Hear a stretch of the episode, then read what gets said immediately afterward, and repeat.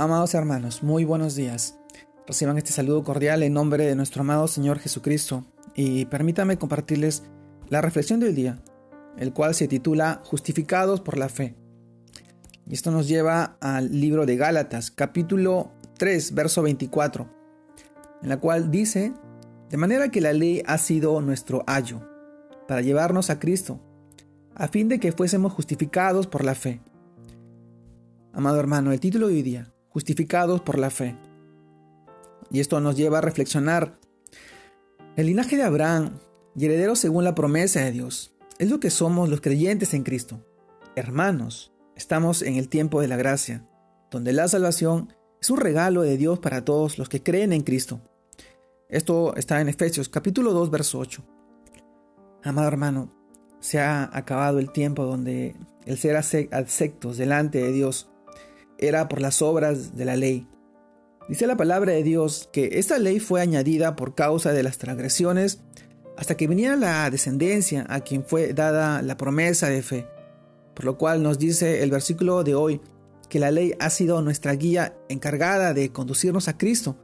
Pero una vez la fe ya no estamos, pero una vez venida la fe ya no estamos bajo la ley, ya que todos podemos ser hijos de Dios por la fe en Cristo Jesús. Esto lo encontramos en Gálatas capítulo 3 verso 19 y también en el verso 25 y 26.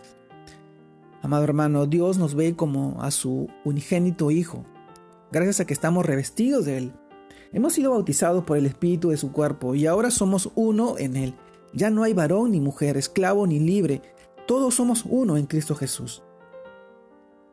Esto también lo encontramos en el libro de 1 Corintios capítulo 12 verso 13. Y en Gálatas, como lo dije anteriormente, Gálatas 3, 27 y 28, amado hermano, lo que nos revela todo esto es que ahora como hijos de Dios, justificados por la fe y sellados por su Santo Espíritu, ya no estamos en esclavitud bajo los rudimientos del mundo, bajo las acechanzas del enemigo. Somos libres de la libertad con que Cristo nos hizo libres, solamente que no usemos esa libertad como pretexto para pecar, sino mejor sirvamos por amor los unos a los otros, porque toda la ley se cumple en esto.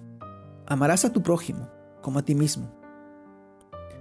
Sobrellevad los unos a los, las cargas de los otros y cumplid así la ley de Cristo. Gálatas capítulo 6, verso 2. Amado hermano, ser justificado por la fe representa en que tú ya no eres esclavo del pecado, que tú ya no vives atado a las a, las, a, los vicios, a los pensamientos, a los deseos corruptos que antes te llevaban a pecar. Tú lo sabes y conoces muy bien. Cuando te acercas a Cristo, Él te reviste de, tu, de su Santo Espíritu para que tú no puedas pecar. Eres una nueva criatura y ahora vives justificado por la fe, por la fe de que tú crees en Él y Él es tu Salvador y tu Redentor. Y no permitirá que tropieces o que caigas. Él te cuidará y estará contigo a tu lado, siempre, siempre. Pon tu fe en Jesucristo, pon tu fe en su amor, en su misericordia. Ya no vives esclavo a las ataduras de este mundo, a los pensamientos corruptos de este mundo, a las ideologías y los géneros que han cambiado la palabra de Dios.